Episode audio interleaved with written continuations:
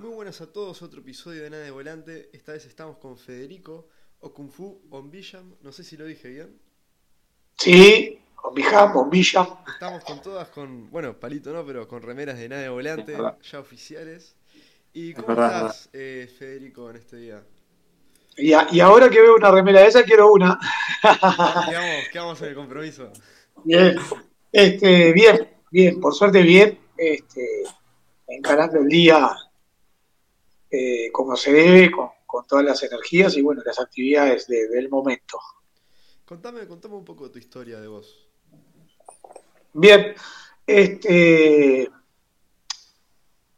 te puedo contar eh, lo que más o menos se destaca y es lo que más o menos sale del público, que eso es lo que, lo que nos convoca, creo.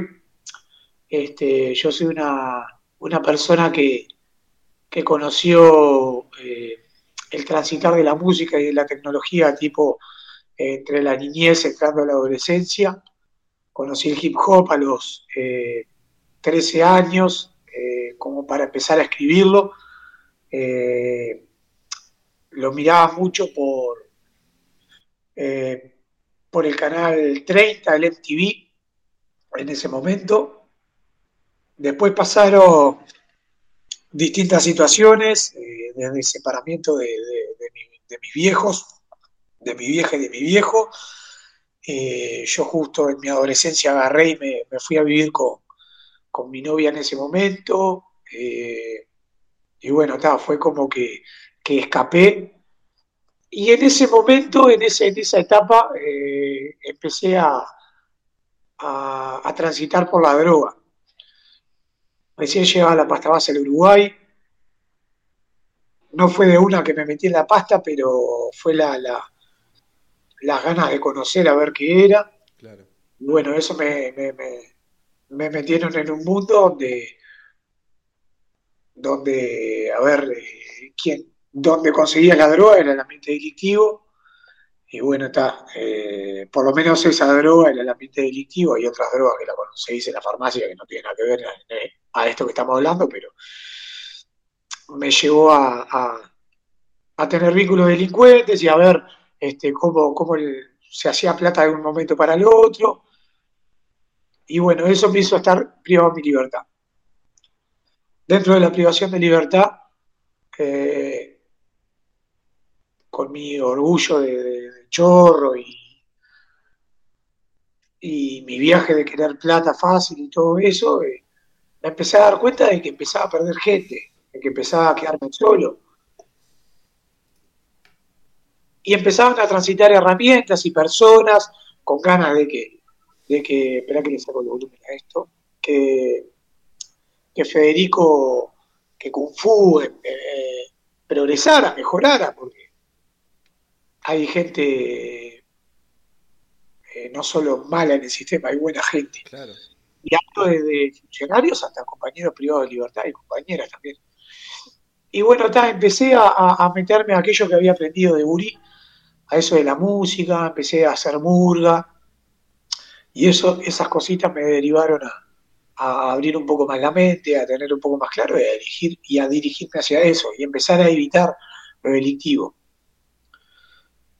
Medio difícil, ¿no? Dentro de la cárcel, donde es un sistema de, deli- de delincuencia, ¿no? Donde este, prácticamente no, no, no, no, no hay una enseñanza, o es muy poquita la enseñanza que te, que- te da el sistema para, para que vos cuando salgas este, pienses en otras cosas que no sea el delito, o por lo menos que se intente. Eh, bueno, empecé a- a transitar ahí con otros compañeros, a hacer las cosas a pulmón. Cuando digo a pulmón, era conseguir telas para hacer trajes de la murga, este, escribir letras cuando otro no sabía escribir, entonces escribirles y tratar de enseñarles y también compartir, porque no era yo solo, éramos como 20 en el grupo. Hasta que salió la posibilidad de irme para, para la cárcel de Punta de Rieles, la unidad número 6, que en ese momento eh, para el privado de libertad era como el, este, a ver, ¿cómo te puedo decir? Era como, como que te diga Hawái. Claro, y cuando sí, te sí. digo Hawái te viene algo que está full. y era el Hawái de las cárceles. Si bien puedo llegar a decir que sigue siendo ahora, pero no era como antes, ¿no? Porque antes tenía un poco más de, tenía muchísima más herramienta que, la que, muchísimas más herramientas que las que hay hoy. Este, porque se destruyó, pero está, en ese momento. Y bueno, está, empecé a insistir, a insistir, a insistir hasta que conseguí el traslado. Cuando voy para allá me encuentro con espacio de radio, con teatro, este, con espacios propios para gestionar eventos, que se podía usar el teléfono. Entonces fue como, como un cambio medio bruto, pero en el momento. En el momento que Federico quería cambiar, que Kung Fu quería modificar su manera de pensar, y bueno, ahí se empezaron a hacer cosas colectivas con otros compañeros, compañeras, y bueno, ahí empezó uno a, a abrir su mente. Me cruzo con un espacio que se llama On que es el espacio de yoga y valores en cárceles, que ahora las autoridades no le permiten entrar. Me, preguntás por qué, por la maldita burocracia, este, esa perfecta eh, de sistema y no, de y no humana, no lo dejan entrar ahora, pero ese programa a mí como a tantos compañeros nos ayudó muchísimo y logró hacer que Kung Fu este, tuviera nombre y apellido, Kung Fu Omniham. ¿Por qué? Porque me vinculé con Sebastián Peralta, que es un gran productor musical, y dentro del sistema penitenciario él fue a hacer un, tema, y mi conocimiento musical, al estar más o menos pillo en ese sentido, cuando él vino yo no lo tenía un tema preparado, le tenía prácticamente un disco. Entonces pensamos en hacer un disco y fue esa transición de, del disco a lo digital porque viví esa etapa y claro, yo no sabía qué hacer, si en vez de hacer discos, hacer pendrives, porque no sabía cómo. Y tal, y empecé a explorar con el teléfono, supe subirme este, la música a, las plataformas, por determinadas plataformas llegar a, por sí Baby, ponerle llegar a, Spotify, este, poder generar contactos y eso, y bueno, el espacio On me brindó la herramienta profesional y a la persona con la que hoy sigo trabajando, que es Sebastián Peralta, y llegamos a hacer dos álbumes, tener varios escenarios, dos teatros solís, Montevideo Rock, Montevideo Hip Hop, muchos tele, este, medios de comunicación, ya sea radio, televisión, este, que hasta el día de hoy se mantienen, y bueno, eh, fue como un cambio brutal. Y lo que me brindó también, que hoy en día lo estoy haciendo, es hacer talleres hacer talleres para, para personas privadas de libertad, ya sea este, mayores o, adolescentes, y bueno, empezar a, empezar a vivir de, eso, ¿no? Que el sistema no, no, te da una herramienta como para vivir de algo, porque te deposita y después te larga, entonces, ¿qué aprendiste adentro? Eh, es muy raro que todos hagan rapa dentro de la cárcel, pero hay muchas personas que estudian, puedo llegar a decir que, que no la mayoría, pero, pero hay gran parte de la población carcelaria que, aspira a lo que, a lo que uno quiere, que es progresar con lo que le gusta. Te quería consultar, eh, Fede, eh, volviendo un poco a lo que es ser una persona privada de libertad, ¿cómo lo, lo, podrías describir en base a lo que quizás vos viviste y marcando esa diferencia en lo que fue eh, Canelones y Punta de Rieles, como vos mencionabas, que es Hawái. Pero ¿cómo lo describís? Bueno, yo describo que, que el sistema en general es, es, perverso. Yo creo que es un sistema que, necesita tener delincuentes. Porque, y cuando hablo de delincuentes no hablo de, de, antecedentes penales, hablo de, de mantener la persona robando o delinquiendo o con antecedentes, porque no te brinda el sistema. Es muy mínimo, y no voy a hablar de lo mínimo, voy a hablar del máximo. Es muy mínimo el sistema lo que te brinda para, para, para, para poder mejorar. Y las autoridades se piensan que es acercárseles y acercárseles, y el sistema, si no hay eh, eh, embarración de patitas, si no se embarran las patas, no, no hay, no hay tu tía. Eh, si no te le sentás adelante de la persona y le decís, vos, eh, yo tengo todas estas herramientas, vos, yo quiero que cambie, yo trabajo para que vos modifiques tu manera de pensar. ¿Querés o no querés? Ni siquiera ese filtro se hace. Entonces yo voy a convivir que quiero modificar mi manera de pensar con, con el otro que se quiere comer el mundo mirando gente al piso, ponele. Que no, no es eh, separar, es eh, yo decido vivir en este mundo eh, no perseguido por la policía.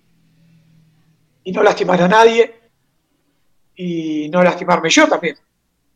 Entonces, no hay como lugares para esas personas. No, el lugar de sos privado de libertad, todo parejo. Así que es muy difícil la rehabilitación en las personas. Sí, no, en realidad, mira, y siempre nos cuestionamos con otros compañeros, no es, eh, ni siquiera es rehabilitación, es la habilitación. Es muy difícil la habilitación a las personas. Porque hay personas que nunca, yo fui un, atrevido de la vida porque tenía mi, viejo, mi vieja, este, si bien no éramos, no, teníamos plata para tirar para arriba, pero no nos faltaba la comida, pero yo me separé de mi familia. Pero hay gente que ni siquiera están habilitada a cosas. Entonces, el sistema no las hace conocer. Te, te, vuelvo a decir, eh, yo le escribía letras a personas que no sabían escribir y leer. Entonces es como, si no sabe leer y escribir, tenés que enseñarle a leer y escribir. No es no tengo ganas de leer y escribir, no. Acá está para habilitarte y el sistema necesita que vos leas. Porque si no sabes leer y escribir, vas a seguir robando. O vas a, yo qué sé, hacer otra cosa, vender droga. Claro.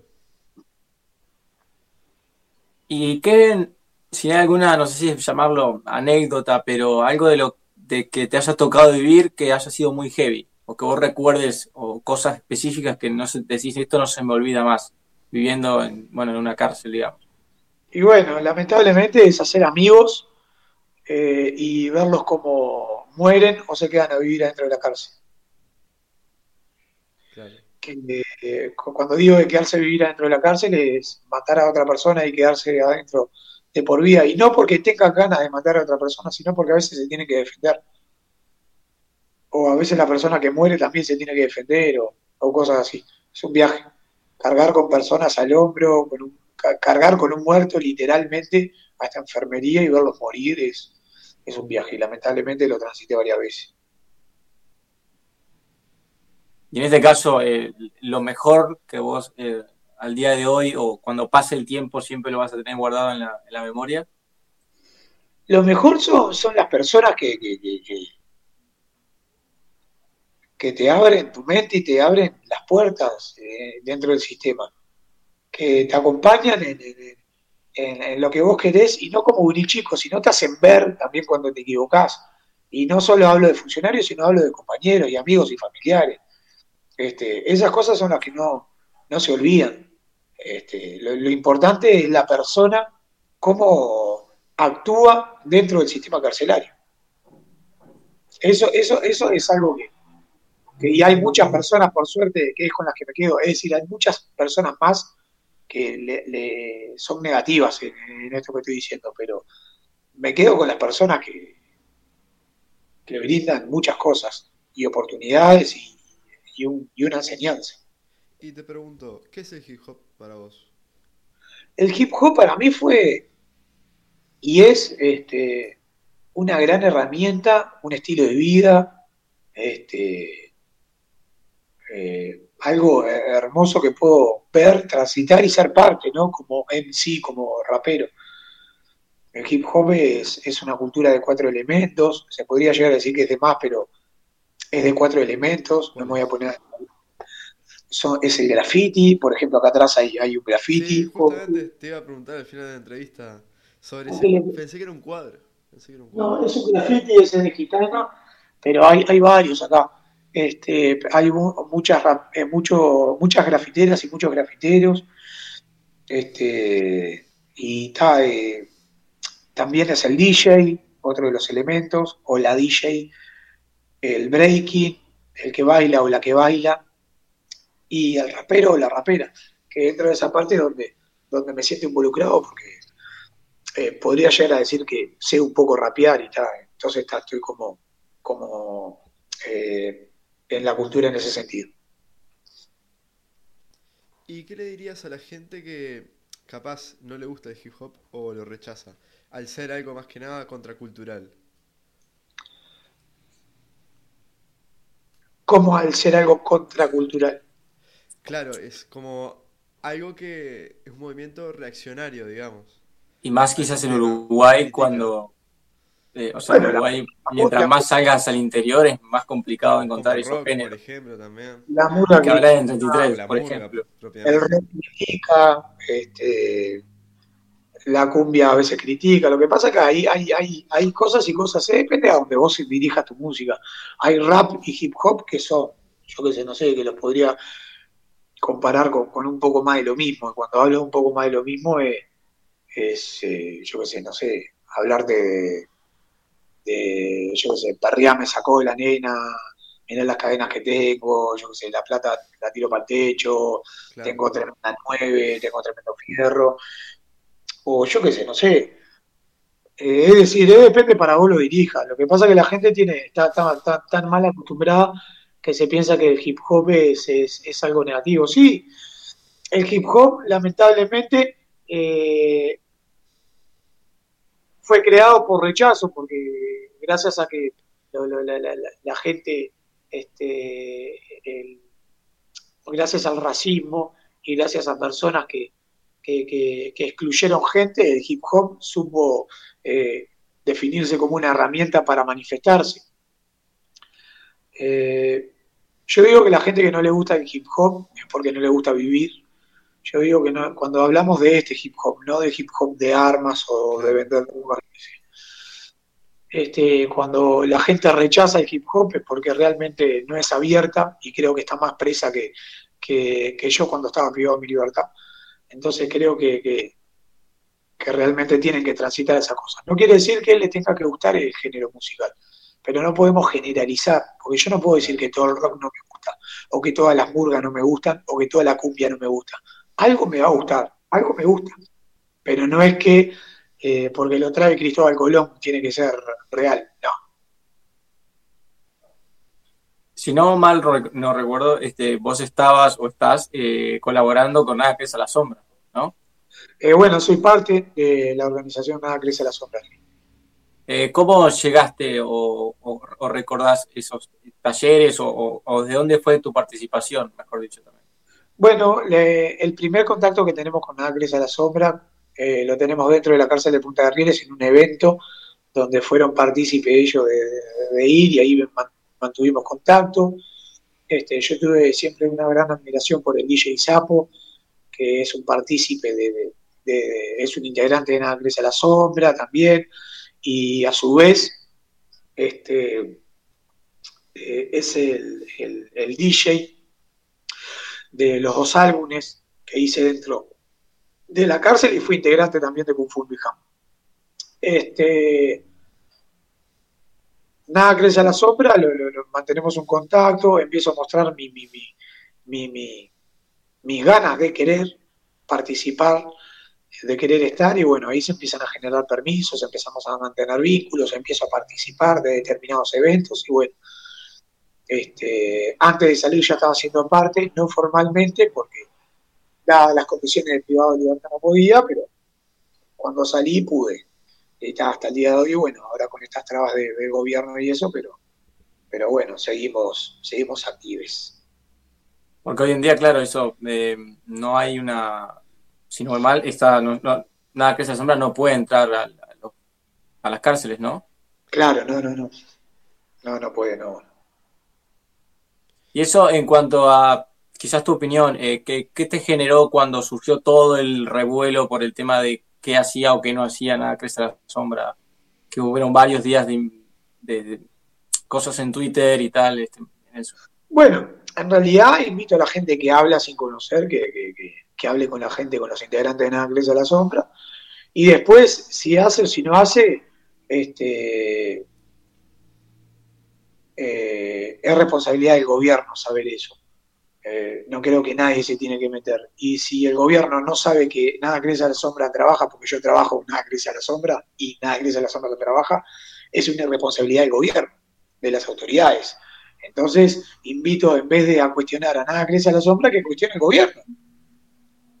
Esas son las cárceles que, que, tiene eh, eh, el gobierno. Nosotros nunca, nunca hicimos nada, capaz que algo irregular de, partir el sueldo de, algún compañero a la mitad eh, entre nosotros para, para poder mantenernos, y bueno, somos personas, tenemos que vivir. este, pero nunca nos quedamos con nada de nadie. Es más, tenemos plata que el gobierno no, no, no, nos dio y no la podemos ejecutar. La tenemos, pero no la podemos ejecutar porque eh, nosotros entendemos de que esa plata es cuando se trabaja. Eh, entonces, no, no, no. Las personas que hablaron, hablaron y lo hicieron por moda.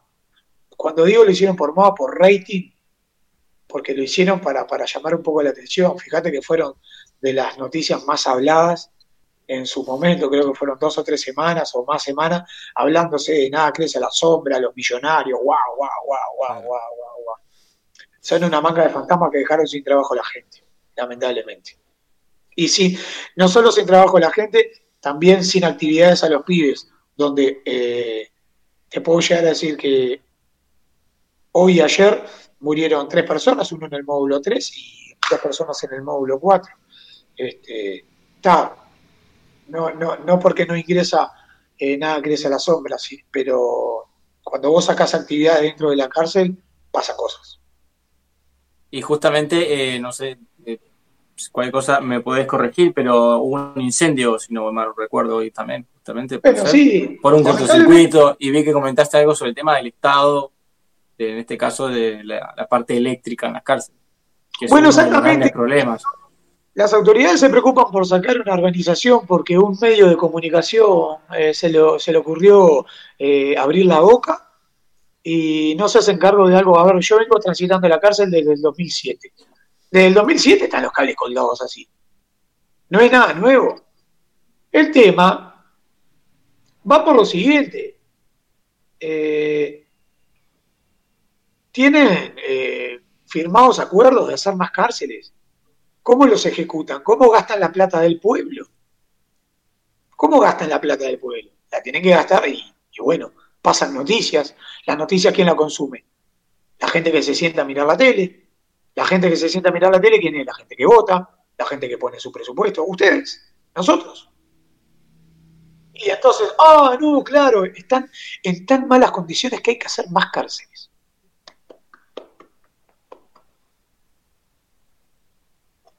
Ahí tenés. Eh, Juan, no sé si tenés alguna eh, consulta más acerca del tema en sí, sí el tema eh, cárceles, digamos. Exacto. Para vos, ¿qué es lo que haría falta para que las cárceles empiecen a poder rehabilitar gente, a poder funcionar? Bueno, primero hacer un censo en los funcionarios, a ver quiénes quieren modificar realmente a la persona privada de libertad, ¿no? Un censo entre todos los tantos funcionarios que hay y los policías también porque la policía no tiene solo que reprimir adentro de la cárcel, tiene que enseñar. Dice sirviendo a la sociedad, no reprimiendo a la sociedad. Entonces, me parece que tiene que ser ahí, por, por, esos lados. Creo que, tenemos que ser claros que somos humanos y bueno, cada uno tiene su manera de vivir. A algunos le gusta llevar preso a la gente y a otros le gusta robar. Bueno, y hablo de delitos económicos. Yo no me puedo poner a hablar de alguien que viola, de alguien que, mata porque tiene ganas. No, no, puedo hablar de, de esas cosas. Pero sí te hablo de gente que roba, gente que delinque, bueno, está, no sé. Hay mucha gente que está dentro del sistema penitenciario que no quiere robar más. Y sin embargo, cuando, yo cuando salí a la calle, eh, cuando salí en libertad, teniendo este, prácticamente haber estado en todos los medios y decir que no robo más, esto, se me complicó para conseguir trabajo. Claro. No me dan la, no, no me dejan salir del país, no me dejan este, sacar la credencial, eh, papel de buena conducta ni hablar es bueno, libreta profesional no me puedo sacar, ¿qué quiere que siga robando? Por suerte agarré cosas que, aprendí yo y una organización me brindó, que fue la, de la música y la cultura hip hop. Pero si hubiese sido con el sistema, que claro, tengo que seguir robando. Ese es el sistema. El sistema necesita que las personas sigan robando para que se construyan cárceles y justificar la plata. Si no hubiese, si todos los presos se rehabilitaran, no existirían policías, no existirían cámaras en la calle, no habrían eh, ventas de, armas para, para, los militares, bla, bla, bla. Es tremendo negocio. Lo que pasa es que se, nos tienen ciego con la televisión. Exactamente. Eh, quizás para ir cerrando te quería eh, consultar en cierta medida, ¿qué le dirías, eh, vamos a decir quizás en mayoría de nuestro público joven, a los jóvenes, vos viendo todo lo que tuviste que vivir y tu historia, ya un poco desde ahora, donde estás ahora? Yo para mí es esta, es primero disfrutar lo que hace, hay que disfrutar, realmente disfrutar lo que se hace, ya sea jugar al fútbol, tomar un mate, hablar con un compañero, hay que disfrutar, no perdamos eso. Después lo otro es eh, con quién te vinculás y lo que vas a hacer. Si yo quiero ser jugador de fútbol, no me puedo sentar con los vagos en la esquina a fumar por. Si yo quiero ser rapero, eh, no puedo estar haciendo otra cosa que no tenga nada que ver con el rap. Yo, decido, eh, a ver, este, hacer talleres. Bien.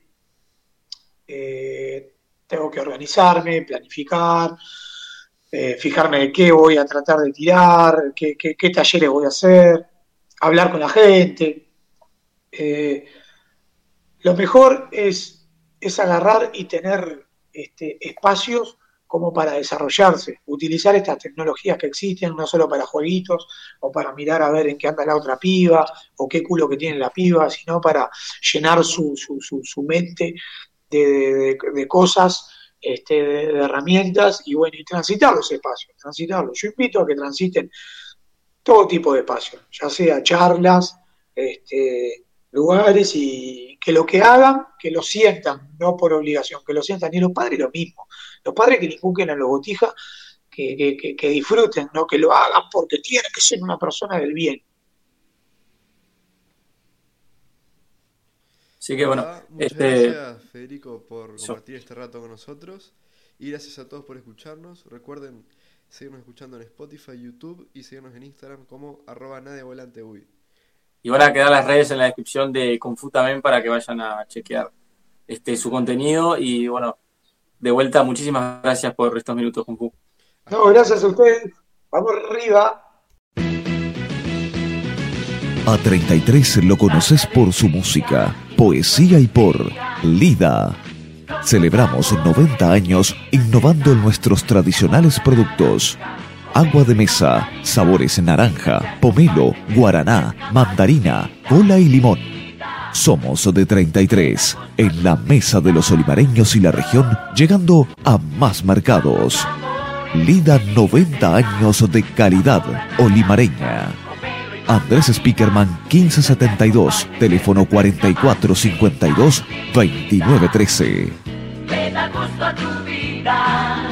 En el Venteveo encuentras la mayor y más completa diversidad de materiales de ferretería, desde un simple tornillo hasta la más específica herramienta. Todo lo necesario para personalizar y crear ambientes exclusivos en tu hogar, con los detalles más finos de nuestro bazar y una amplia gama de revestimientos para tu baño de sueño.